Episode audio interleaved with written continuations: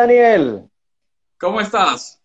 muy bien, un honor estar aquí junto a vos, muchísimas gracias por la invitación. Bueno, es un gusto y un placer mío eh, que tú nos acompañes en esta noche para hablar de diferentes temas y por supuesto para hacer reflexiones sobre diferentes aspectos de la vida. Muy bien. Leandro, lo primero que te quiero eh, decir es que, y además confesarte, es que todavía guardo este libro, míralo. Uy, qué buen recuerdo, y tenés la primera edición, ese libro es del 2012, Así es. ocho años, espectacular.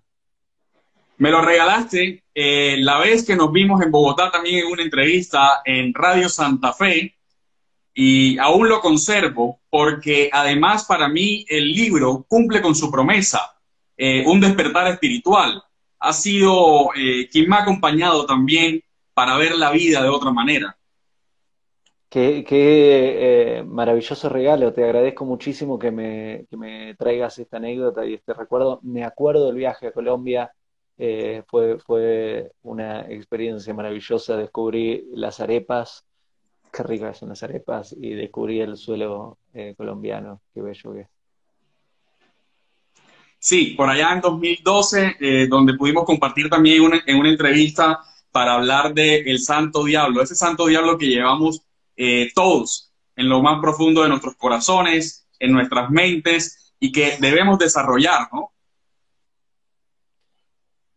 Y, ese libro es, ese libro eh, refleja una exploración que estaba haciendo en ese momento. Ese libro eh, lo escribí durante los dos años que viví en, en Oriente, que, viví entre China, Taiwán, Mongolia, India. Estuve ahí por, varios países de ahí. Y, y en ese momento eh, trabajaba como columnista de un diario, eh, Al Roya, eh, un diario de, de los Emiratos Árabes, y, y tenía una columna de economía.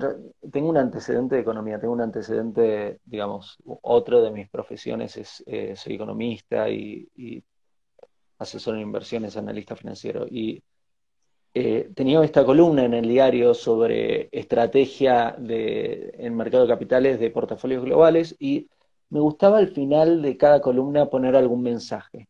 Y me gustaba mi pasión, mi otra pasión, que, que, hoy es la principal, es eh, el estudio de, de, entender un poquito cómo funciona todo esto y el, el, qué andamos haciendo acá. Y me gustaba escribir ahí al final de cada columna un comentario, una reflexión, un pensamiento, eh, algo que estudié. Y, el día que la editorial me solicitó mi segundo libro, el primer libro había funcionado bien y me pidieron eh, un segundo libro, no lo tenía. Eh, me agarraron desprevisto, es la, digamos, no, no, no, me solía suceder, esa fue una, una situación eh, linda. Y lo que dije es, bueno, vamos a agarrar todo lo que estuve escribiendo estos años y ver cómo se organiza. Y, y a partir de esa organización fue que surgió este, este, este libro tan, tan particular. Bueno, ¿cómo van estos días de cuarentena, de pandemia, Leandro?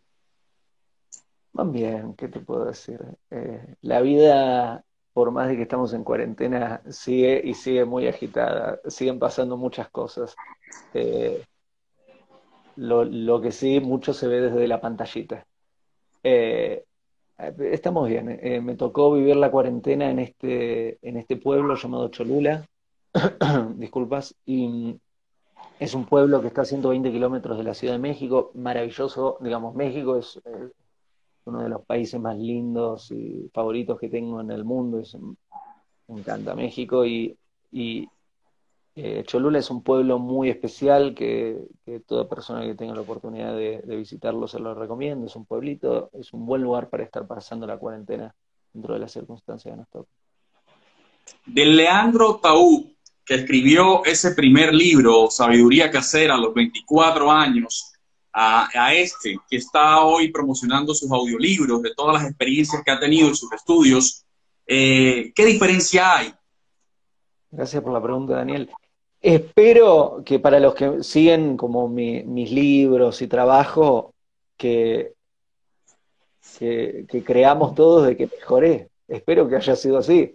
Eh, a, nivel, digamos, a, nivel del estudio y de las experiencias, obviamente que, digamos, del primer libro a, hoy ya pasaron más de 13 años. Eh, desde la, digamos, desde que lo escribí, no desde la publicación. desde la publicación pasaron casi 10. Eh, y a nivel estudio, obviamente que profundicé mucho más. Eh, el primer libro me había encontrado muy chavo, muy pequeño, estaba, tenía 24 años, eh, acababa de, emigrar de, Argentina, me había ido a vivir a Oriente, estaba explorando muchísimas cosas y, un apetito inmenso por, aprender, estaba verdecito, estaba como más inocente y, y, buscando mucho. Eh, hoy también estoy verdecito, también estoy inocente en cierta medida, también eh, eh, tengo un hambre de conocimiento muy grande, obviamente lo que tuve la oportunidad es leer mucho más en 13 años y mucho más, estudié mucho más, viví en otros lugares, tuve otras experiencias y, y me gustaría creer que lo que escribo hoy tiene, tiene una madurez distinta. De todas formas, eh, eso no quita de que cada libro y cada trabajo que hice tiene su audiencia distinta. Sí. Porque quizás eh, personas que están más en lo holístico eh, y en el trabajo consigo mismo, por ahí se encuentran mucho más reflejados en trabajos antiguos míos que ahora. y por ahí personas que están más metidos en, la profundidad mística y, entender eh, distintas dinámicas de relaciones, de trabajo y de, la acción en el mundo, se ven más reflejados en mi trabajo más moderno. Uno de los artes que se encuentran ligados estrechamente con el día a día de las personas es la comunicación. ¿Cómo mejorar la comunicación? Porque muchas veces fallamos con las palabras, muchas veces herimos a las personas también por no sabernos comunicar, pero entre otras cosas, muchas veces también perdemos oportunidades por no comunicar bien. Completamente de acuerdo con vos, eh, Daniel, muy, muy, buen tema, muy interesante tema el que, el que traes. Eh, justo uno de los audiolibros que acabo de lanzar eh, se llama Cómo mejorar mi comunicación y, hablo de muchas técnicas para hacerlo. Eh, es importante desde, desde el comienzo entender qué es la comunicación. La comunicación, la palabra es algo que viene de adentro y es una de las cosas que viene de adentro nuestro y sale y va hacia otra persona desde este lugar un poco más etéreo, que no se ve, y que tiene el poder de influenciar la vida del otro. Eh, una vez que abro la boca y digo palabras, el otro voy a afectarlo en cierta medida y puedo afectarlo para bien, puedo afectarlo para mal. Con, con, la palabra puedo hacerle mucho bien a personas, con la palabra puedo hacerle mucho daño a las personas. Y en la Cábala se considera que la, palabra es una de las vestimentas del alma. en Oriente se considera una de las formas de, hacer karma. Es algo con lo que estamos construyendo nuestra vida, al punto tal de que Dios crea al mundo a través de la palabra. La creación del mundo es a través de la palabra y nosotros en gran medida la creación de nuestro mundo está enormemente dependiente de lo que decimos todos los días, de las palabras que utilizamos y cómo afectamos a nuestro medio ambiente, cómo afecté a mi pareja con lo que dije, a mi trabajo, a mis amigos, a mis hijos, a mis maestros, a mis alumnos, a mis compañeros de trabajo y más. Y a mis clientes, un, un emprendedor, de acuerdo a cómo te comunicas, básicamente está el éxito o el fracaso de cualquier emprendimiento. Hoy, hoy, hoy ya está comprobado que, gran parte del éxito de cualquier emprendimiento tiene que ver con la atención al cliente, que tiene que ver con pura comunicación. Significa que estoy, hablando, estoy dando una introducción, no te estoy dando técnicas acá, está el audiolibro con muchísimas técnicas, pero esta introducción a, la comunicación que te doy, Daniel, es para que, veamos eh, el poder de la palabra, el poder de la comunicación y todo lo que se puede alcanzar entendiendo cómo comunicarnos bien. No es chiste. Con una buena comunicación podemos mejorar nuestro trabajo, nos puede ir mucho mejor, podemos mejorar nuestra relación de pareja, podemos destruir nuestra relación de pareja si decimos cosas equivocadas, podemos hacer mucho daño, podemos hacer mucho bien, podemos salvar vidas con palabras y podemos destruir vidas con palabras es muy importante entender cómo funciona y tener las técnicas apropiadas para utilizarlas bien, me parece. Para las personas que de pronto se están preguntando en casa y que nos están viendo, incluso eh, antes de ir al aire me hacían esa pregunta, eh, la concepción de los estudios de Leandro Taúd está influenciada por qué? Soy, soy enormemente influenciado en forma diaria y soy muy influenciable a veces. Eh, hoy, depende en qué momento, hoy mi estudio, digamos, desde hace, desde el 2015-2016, en algún momento de, esos dos años, eh, me puse la disciplina de estudiar Torah todos los días por, por algunas horas a la mañana, entonces ya hace varios años que la, base de mi estudio es estudio de la Torá. La Torá, para los que no saben, es lo que se considera, digamos, en, eh, el latín es la Biblia eh, en el Antiguo Testamento. Eh, estudio la Torá en sus distintas menciones, en la forma simple, en la forma interpretativa, alusiva, metafórica, oculta, la interpretación del oculto.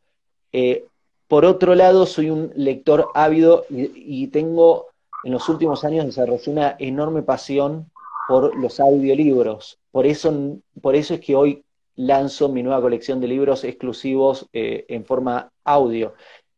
Antes era constantemente leer libros físicos, sigue siendo una actividad que, que, es muy relajante y muy especial para ocasiones. Generalmente en Shabbat, los sábados, me vas a encontrar con libros, leyendo libros pero, físicos, que me gusta mucho, pero en, en la velocidad que vivimos hoy, le descubrí una pasión al estudio, al, audiolibro, al, tener los auriculares puestos e ir haciendo, estoy cocinando y mientras que me lean un libro, estoy eh, corriendo, salgo a hacer deporte todos los días, mientras escuchar un audiolibro. Cada vez que estoy haciendo una actividad rutinaria donde no tengo que estar utilizando la mente activamente o la palabra activamente, me, me es una excusa para estar escuchando un audiolibro que le tengo una enorme pasión y los audiolibros que escucho de muchísimas áreas, muchísimas, muchísimas áreas. Eh, obviamente que hay mucho de religión pero, y de espiritualidad, pero eh, hay a, nivel laboral de distintos mercados, de mercado económico que es de donde en gran parte pertenezco, eh, de comunicación, de las nuevas tendencias, de ciencias, de historia, de Hace poco leí un libro sobre la vida de los lobos y cómo funcionan eh, las tribus de lobos. O, eh, me gusta aprender, es, eh, el alma se eleva cada vez que aprendemos algo nuevo y es apasionante aprender algo nuevo. Entonces, me, me podés encontrar cualquier día de la semana otro libro. Ahora estoy con la biografía de Elvis. Y es espectacular. Last Train to, Memphis. Se lo recomiendo a todos. Es, la historia de, este personaje extraordinario. Me gustan mucho las biografías. Eh, me, he leído biografías de, muchísimas personas, son muy inspiradoras. Eh, así que se disfruta mucho. Hablemos de los audiolibros. Uno de ellos eh, tiene que ver con amor. ¿Qué es el amor para Leandro Taú? El amor es interesante porque la palabra amor debe ser una de las palabras más utilizadas en todas las lenguas, love, eh, amor. Eh, y no solo que es una de las palabras más utilizadas, es una palabra que define relaciones, es la palabra en, teoría por la cual muchísimas personas construyen relación de pareja. Eh, muchísimos artistas utilizan el amor como inspiración, como musa. ¿Cuántas canciones hablan de amor? El, día que empecé a prestar atención a las letras de las canciones me reía mucho porque veía que hasta las, los heavy metal, sus canciones eran de amor y decía, wow. como que, que me generaba una simpatía especial. el mundo habla del amor y voy a provocar un poquito. ¿Y quién de todos los que habla de amor sabe qué es el amor? Y no estoy hablando del nivel de definición poética, ¿eh? sino exactamente qué es el amor, cómo funciona el amor, exactamente qué es lo que hace que el amor crezca, qué es lo que hace que el amor disminuya, eh, para qué es el amor, cómo se construye una relación de amor. Hay una ignorancia enorme sobre probablemente una de las palabras más utilizadas en el mundo. En el audiolibro sobre qué es el amor voy a la fuente bíblica, voy a explicar la palabra ahabá. Ahabá es una palabra hebrea que quiere decir amor, está compuesta también de una palabra en arameo que es hab. Explico qué quiere decir ahabá, qué es lo que hace que el amor disminuya. También mi intención es desmistificar al amor, eh, digamos, explicarle a todos cómo podemos hacer que el amor crezca, es matemáticamente simple. Eh, y qué es lo que no tenemos que hacer para destruir el amor, pero también desmistificarlo porque hoy hay una hay cierta idolatría hacia el amor y se cree que con el amor se soluciona todo y no es cierto. Eh, lo resumo rápido en, términos de relaciones de pareja con la pregunta, ¿qué es más importante para ser exitoso en una relación de pareja? ¿El amor o el comportamiento? Buena reflexión, ¿no? Y claro, a ver, una persona que te ama mucho, pero es un ogro, ¿Es buena pareja? Eh, una persona que el amor a veces lo tiene por acá, a veces no, tanto, pero tiene un comportamiento sano, consistente. Y la pareja tiene más chances de, funcionar. Ahora bien, no quiere decir que quiero construir relaciones con buen comportamiento y sin amor. Obviamente que por eso hago el libro. Quiero ayudar a que las relaciones tengan el, el apropiado amor, pero también a veces cuando uno toma conciencia de ciertas áreas de la vida y, entiende cómo funciona ese mecanismo, eh, se pincha el globo, se pincha la fantasía y se vuelve real. Y eso tiene que ver con madurar. Y fíjate, para no llegar a que se pinche el globo ni que se acabe la fantasía, es importante saber escoger la pareja. Eh, ¿Cómo saber si una persona es mi pareja? Muy buena pregunta, gracias Daniel. Muchísimas gracias. E, ese es el, está relacionado a otro de los títulos que lancé que, se llama el audiolibro eh, ¿Cómo saber si es mi pareja? Esto viene eh, bajo otro, otra cuestión de la Torah que es la idea de que todos venimos al mundo con nuestra pareja, de que tu pareja existe. Y la pregunta es, ¿cómo me doy cuenta si mi pareja existe si es esa persona o es otra persona y, no eh, y no confundirme con un impostor o una impostora. Qué peligro sería eh, que, me confunda y, crea que mi pareja es una persona que no lo es.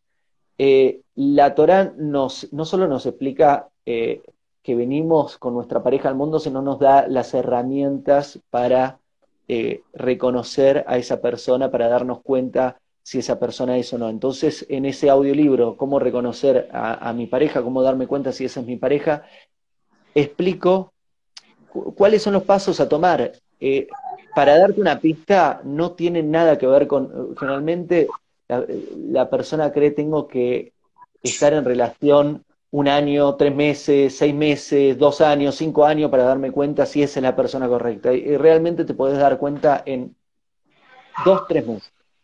Eh, eh, en el libro lo, explico como, en, tres meses cualquier persona te puedes dar cuenta si tenés que casarte con esa persona y construir toda tu vida, tu relación o no.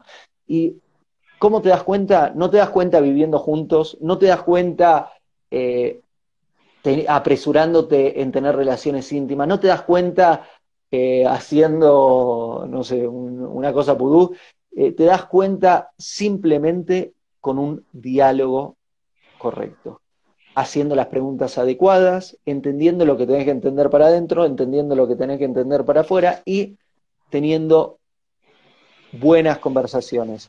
Y es, y es muy interesante porque conozco a muchas personas que con tres meses de profundas conversaciones con otra persona saben más de esa persona que parejas que están hace 10 años, pero nunca tuvieron conversaciones reales. Es decir, hay que tener conversaciones reales, diálogos reales, para poder escoger bien a esa pareja que ya desde que nacimos la tenemos, solo que hay que prepararnos para encontrarla y para vivir con, el, con ella el tiempo. Porque, por ejemplo, el otro día, eh, hablando con una amiga, me decía que una amiga de ella se separó después de 15 años de estar casada porque no se entendieron. Y parece ilógico eh, escuchar eso, porque ¿cómo que una persona con otra se separan después de 15 años de estar juntos? Es, espectacular lo que acabas de traer, Daniel. Eh, claro, digamos, pero que, no, sabías quién era eh, hace 15 años, hace 14, no sabía que, digamos, tardaste 15 años en darte cuenta. Y eso, eso habla mucho de, básicamente eso habla de, que estamos eligiendo, o en, la gran mayoría a nivel social, eh, a la pareja por los motivos inapropiados y no por el motivo apropiado, que estamos eligiendo a, las parejas, a nuestras parejas por por razones equivocadas, prestando atención a cosas completamente equivocadas y, con la atención puesta en generalmente en acompañamiento emocional, en una cuestión íntima, en... Uf, generalmente están colocando la atención en cualquier lugar excepto en, en, en, la verdad, darte cuenta si es tu pareja o no.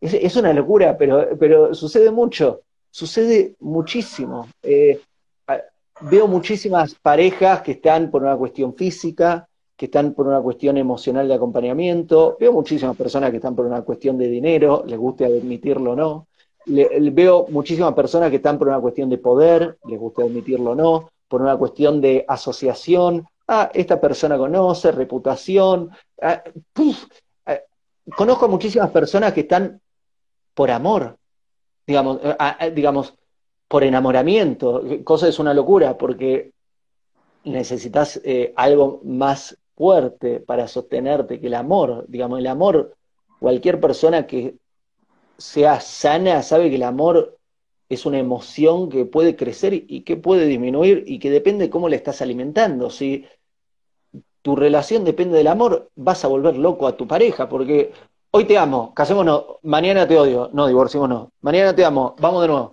Mañana, hoy no me siento tan bien, no me voy con otro. Hoy están, locos. Eh, se necesita la relación sostenerse algo mucho más fuerte. Y volviendo a la pregunta inicial, eh, en este libro, en el libro de, cómo darte cuenta si es eh, tu pareja, ahí doy, doy muchas herramientas para, para, para hacer las cosas bien, ¿no? ¿Podrías mencionar un par de esas herramientas que nos llevan a que las relaciones no fracasen? Ese, es que eh, ahí, ahí tocaste otro de los títulos, que es por qué las relaciones fracasan. Eh, sí, claro, puedo dar, puedo, digamos, el verdadero motivo por el cual las relaciones fracasan eh, no lo voy a contar en, en, este audiolibro porque, porque quiero, no quiero pinchar el globo. ¿Qué quiere decir? Quiero que cada persona que oiga el audiolibro tenga ese aha moment, que es cuando que amo ese momento, es un momento feliz y angustiante al mismo tiempo, es cuando te das cuenta de que ¡ah! Se te abre algo en el mundo, aprendiste algo nuevo, revelador, es impresionante y por otro lado te sientes triste, puedes decir, no puedo creer todo lo que estuve haciendo equivocado en mi vida. Y, es, un momento, es el aha moment, es, algo inmenso. Y todos estos audiolibros me aseguré que tengan varios esos aha moments y no los quiero, por, eso no estoy contando eh, el aha moment por acá, porque quiero dejárselo a la, persona para que vive esos momentos reveladores cuando oiga cada uno de los libros. Eh, te puedo dar algunas pistas. Justo lo que estaba diciendo hace un momento. A ver, si elegís a tu pareja, vamos, por, vamos con ejemplos. Hay personas que eligen a su pareja porque les gusta.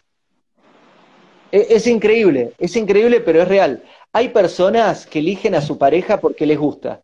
Me enamoré de esta persona, me atrae, qué linda que es. Eh, voy, voy, a decirlo a, nivel hombre, a nivel mujer, hay, eh, varios casos, pero vamos a ponerlo en primera persona.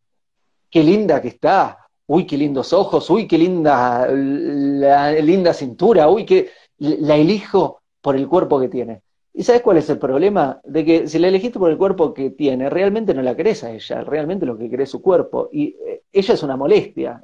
Si pudieras tener su cuerpo sin tenerla a ella, sería mucho mejor. Pero no podés tener su cuerpo sin tenerla a ella. Entonces va, te, te conformas. Ah, voy a tener que bancarme a ella para tener su cuerpo. Qué horrible lo que estoy diciendo. Pero ¿qué es lo que sucede? De repente, un día, ¿qué pasa si encuentro una mujer que tiene un mejor cuerpo?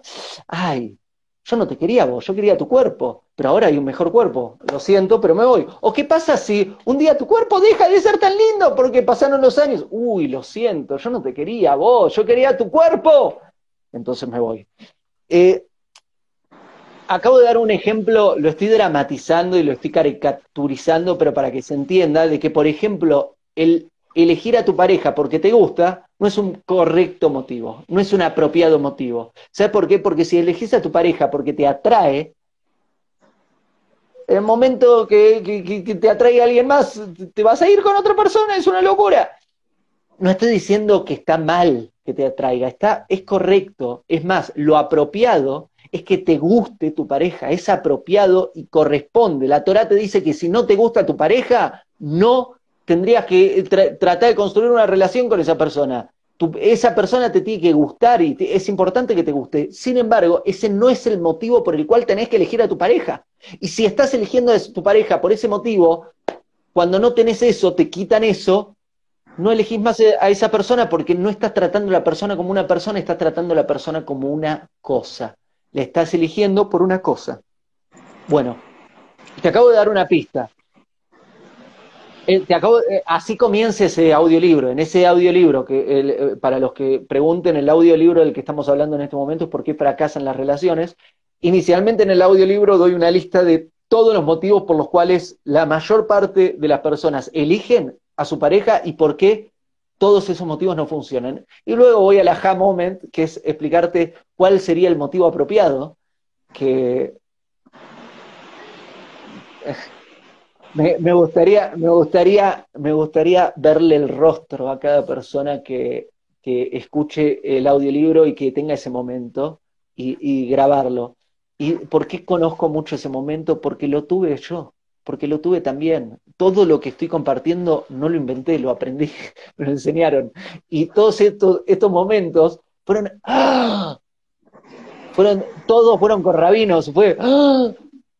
Y, y, esa hermosa experiencia. Para todos los que, porque estoy viendo que hay varias preguntas, Daniel, me tomo la, libertad de, responder. Primero, Magazine for You, eso está en el audiolibro, me encantó, muchísimas gracias. Eh, tenemos a alguien que ya escuchó el audiolibro, eh, uno de los que conté, Lula y eh, Oh My God, It's Odgor, están preguntando dónde se consiguen los audiolibros. Si van a mi perfil de todas las redes sociales, en todas las redes sociales estoy compartiendo eh, los links de los audiolibros, así que pueden ir y pueden encontrarlo, apretan en los links y van, en, mi biografía está el link también. Y tú los disfrutas, ¿no? Eh, sales a correr, te pones los audífonos, cocinas. Soy un lector ávido, leo mucho, leo eh, un libro, en este momento tengo el promedio en tres punto algo de días, quiere decir un libro cada tres días y poquito. y y uno de los formatos de leer libros es con los audios. Me encanta, me encanta cada vez que estoy haciendo una actividad pasiva eh, o repetitiva, pero no, de, actividad mental. Me gusta eh, estar escuchando audiolibros, me encanta. Y por otro lado, acabo de lanzar un 22 títulos, más tenía tres títulos más. Hay ya 25 títulos de audiolibros en esta plataforma mía. Significa que, que, que hay eh, me encanta estar en los dos lugares porque estoy dando libros, estoy escribiendo, estoy grabando, estoy ofreciendo libros, pero por otro lado estoy leyendo constantemente. Es, una retroalimentación apasionante. Hay una frase eh, tuya que me gusta mucho y es, decorar la jaula no te hace libre. Es que duele, duele mucho.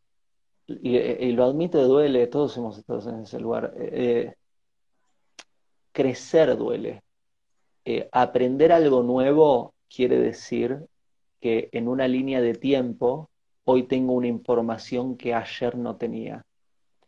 Y si hoy tengo una información que ayer no tenía, eso quiere decir que hay grandes chances de que ayer tomé alguna decisión equivocada. El que aprendamos todos los días algo nuevo, idealmente algo, si podés, más, ¿no? El, que aprendamos todos los días cosas nuevas, real, no lo digo metafóricamente, no estoy, hablando, aprendo y, hago toda la vida lo mismo. Estoy, hablando real, real. Estudio, estudio y algo que aprendiste que podés definirlo, podés escribir, hoy aprendí cómo se cocina una torta de merengue, digamos, aprender a hacer algo nuevo, real. Que todos los días aprendas a hacer cosas nuevas. Que puedas definirla, que puedas ponerlas a la práctica, que las apliques en tu vida, quiere decir que tenés una información que no tenías ayer y quiere decir que grandes chances hay de que te des cuenta de que ayer tomaste decisiones equivocadas. Por ejemplo, que ayer estabas cocinando mal la torta de merengue o directamente no podías hacerlo pues no sabías cómo. Eh, eso implica de que hay un dolor en aprender algo nuevo, porque no, no es cómodo darnos cuenta y reconocer que tuvimos algún comportamiento equivocado, que pensamos mal, que hablamos mal, que actuamos mal, que hicimos algo equivocado. No está bueno, duele mucho. Y no es una actividad favorita del ser humano. El alma lo desea, pero la naturaleza del humano no, no lo desea y hay una batalla entre nuestra naturaleza y nuestra alma todos los días. Hay una parte del ser humano que, que, que déjame en mi jaulita, déjame mi jaulita. Daniel, Mitzrayim, Mitzrayim en hebreo quiere decir Egipto. Eh, es conocido como eh, eh, el, lugar de la esclavitud, el lugar de, la no libertad. nosotros todos los años festejamos Pesas, que es la conmemoración de la salida de Egipto. Hace casi 3.400 años venimos todos los años festejando Pesas. Y hay algo muy interesante de que tenemos que, lo que se dice en Pesaj es que tenemos que salir de Egipto todos los días, no, no solo en todos los días, todos los días tenemos que salir de nuestros mitzrayim personales. Esto quiere decir, todos los días tenemos que hacer el trabajo de salir de nuestras esclavitudes, todos los días tenemos que hacer el trabajo de salir de nuestras jaulas, todos los días tenemos que salir de nuestras prisiones mentales, que es el tema que sacaste. Gracias, Daniel, por hacerme esa pregunta. Bueno, hay otra, hay otro audiolibro que tiene que ver con el dinero. Sobre todo ese, ese dinero que a muchos cautiva. Hay alguien me, me estuvo preguntando eh, por el WhatsApp y me decía que cuándo te íbamos a volver a ver en la faceta de actor. ¡Ey, qué linda pregunta! Daniel, disfruto mucho la actuación y me encantaría tener más oportunidades. Ahora está difícil eh, por, el tema del coronavirus. Eh, la nueva película ya está hecha. Eh, ya está. Mi, tercer largometraje de ficción, cuarto largometraje, si incluimos el documental, ya está hecho, ya, está, ya se terminó de editar. Es una película que filmamos en Berlín, que la postproducción se hizo entre Berlín, Bélgica y México. Eso fue uno de los motivos por los cuales me había venido a México y ya está la película, y ahora estamos en, diálogos semanales de, ver cómo vamos a, cómo va a salir esa película, eh, porque es una película que es muy presente para lo que está sucediendo ahora, con todo este tema del virus, con todo este tema de, del orden mundial, y, sí. y y hay un tema que es que eh, inicialmente iba a girar por festivales de cine, pero todos los festivales de este año se cancelaron. Y, eh, está muy. cambió la industria del cine de repente, cambió, cambió muy fuerte. Entonces, eh, estamos considerando la posibilidad de hacer un lanzamiento online, viendo a ver si, si hacemos un lanzamiento. lo más probable es que sea un lanzamiento online por regiones, que haya un lanzamiento online exclusivo para Argentina, uno exclusivo para Colombia, uno exclusivo para México, uno exclusivo para Estados Unidos, para España, así sucesivamente, estamos trabajando en eso, estamos muy emocionados, con muchas ganas, la película quedó muy linda, eh, está buena, y bueno, así que esa es, esa es la, nueva, y ya está, digamos, me gusta mucho trabajar, ya estamos, ya estamos en, en, todos los planes de, de lo que va a venir a continuación. Bueno, Leandro, muchas gracias por este espacio que nos has brindado, por esta oportunidad de generar conocimiento para tus seguidores, para este espacio también, eh, hablar un poco de tus experiencias y de lo que ha sido tu carrera artística y literaria con todos estos libros eh, de sabiduría. ¿Qué entiende Leandro Taú por dinero?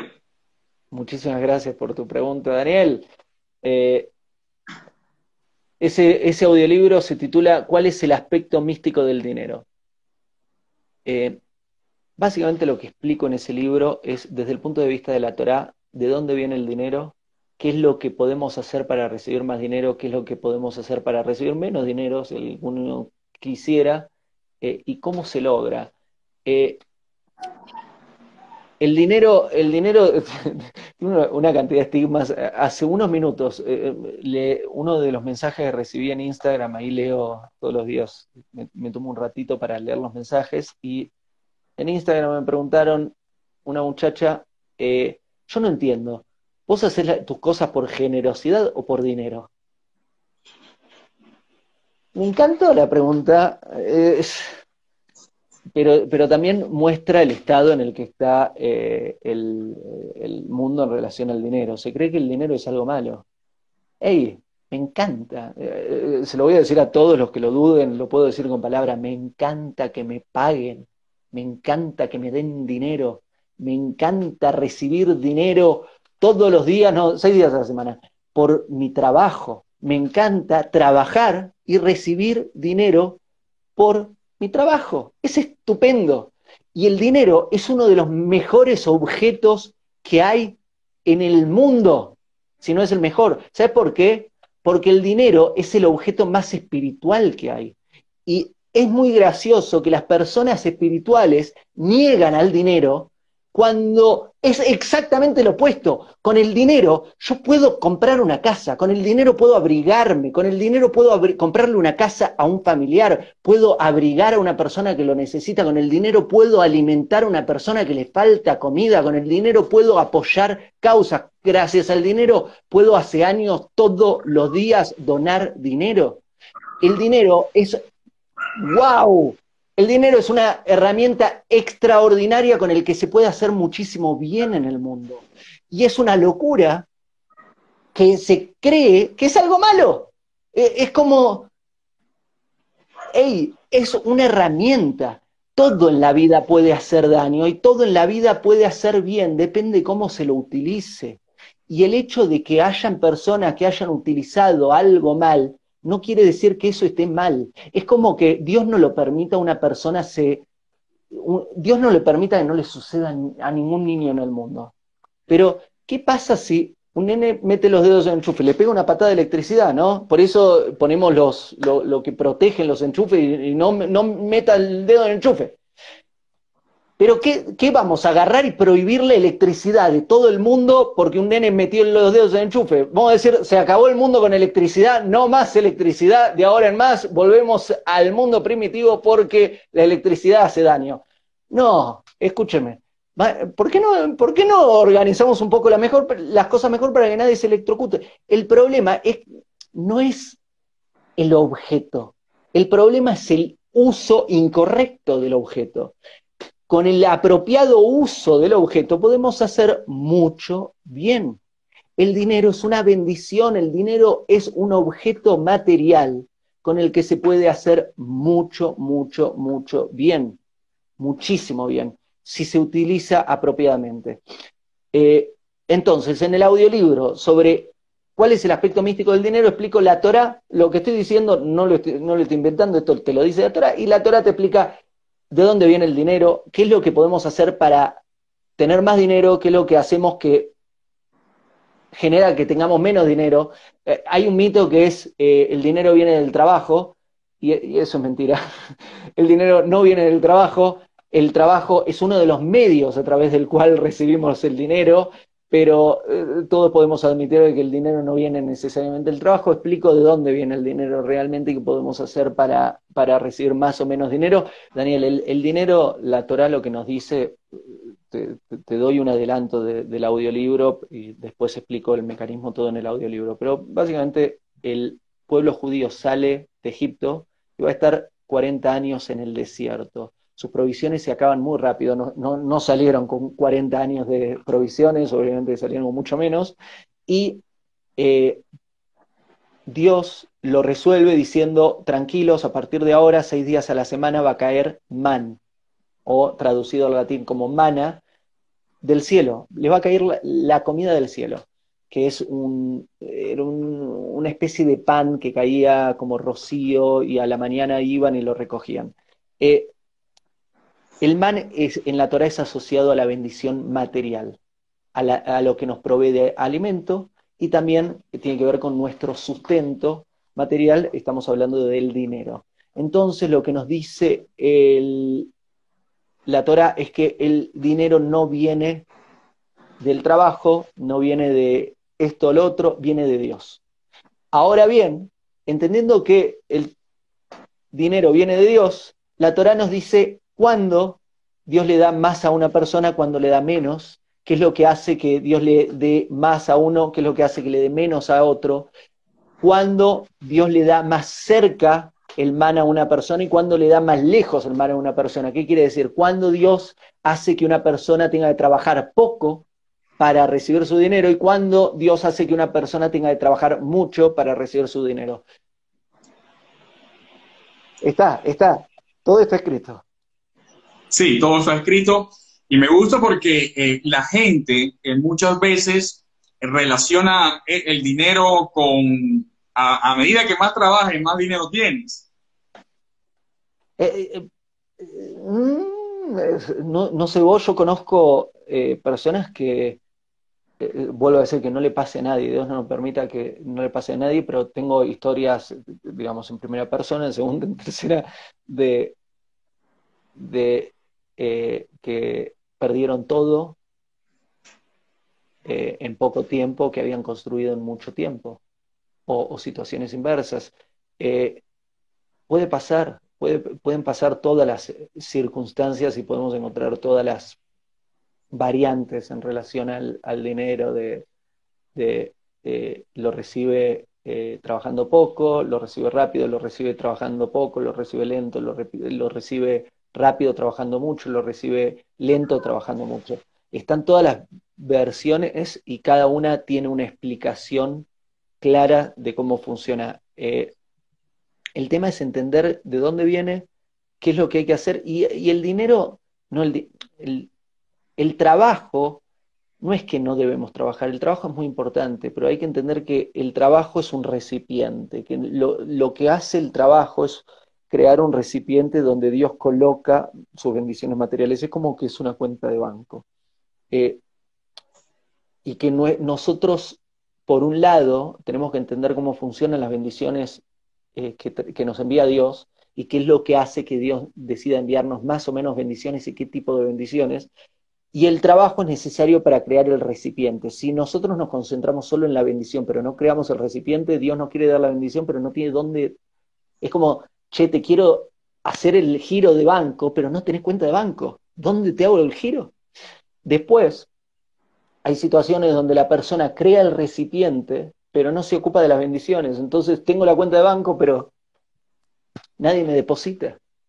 Entonces es importante hacer ambos trabajos. Y después hay un problema, obviamente, de intermediarios, hay un problema muy serio de intermediarios que, cuando, que es cuando Dios dice, escucha, eh, a vos te voy a dar este dinero para que se lo des a esta otra persona y es solo un medio de esa persona y esa persona cree que es suyo el dinero y se queda con un dinero que no le pertenece. Ahí, ahí esa persona se mete en serios problemas y sucede mucho en este mundo. ¿Cómo prepararnos espiritualmente para cuando todo vuelva a la normalidad? A esa normalidad que ya no vamos a conocer. Claro, qué bueno lo que acabas de decir, Daniel. ¿Crees que ¿crees que volveremos a la normalidad? Yo no sé si, si, digamos, no creo que estemos guardados de ahora en adelante siempre, pero tampoco creo que, que la normalidad, creo que ya es parte del pasado, es parte de la historia. Es como, es como el día que llegó Internet y las computadoras, primero las computadoras, el día que llegó Internet, ya pensar en el mundo antes de Internet eh, eh, es un libro de historia. Ya, ya, ya no, podemos pensar al mundo sin Internet porque vino y se quedó. De la misma forma, pensar al mundo eh, antes de la pandemia está bien, es otro mundo. Hoy el, ser humano va a tener que, tenemos que aprender a, a convivir con algo que trajo Dios que es muy interesante, muy interesante, que es que trajo un, trajo un organismo que no lo podemos ver, que no lo podemos oír, que, es microscópico y que revoluciona el mundo. Eh, mostró lo, vulnerables que somos, en, eh, pero así. Muy bien. Por algo será, ¿no? Nos preguntan qué es la mente oculta según Leandro Taú. Ay, qué lindo el libro La mente oculta. Gracias, Daniel, por tu pregunta. La mente oculta es un libro que hice en el 2013. Es un libro, eh, en ese momento estaba con, muchísimo deseo de entender esta maravilla llamada mente, que, sé que, es eh, muchísimo poder, pero no entendía cómo se usaba. Y me puse a estudiar mucho eh, de toda la fuente que encontré, que es la mente, y encontré, encontré la definición de qué es la mente, encontré la definición de cuáles son las actividades que hace la mente, encontré las distintas partes de la mente, que es el subconsciente, que es el ego, que es el intelecto, que es la mente inestable, cómo funciona cada una de las partes de la mente.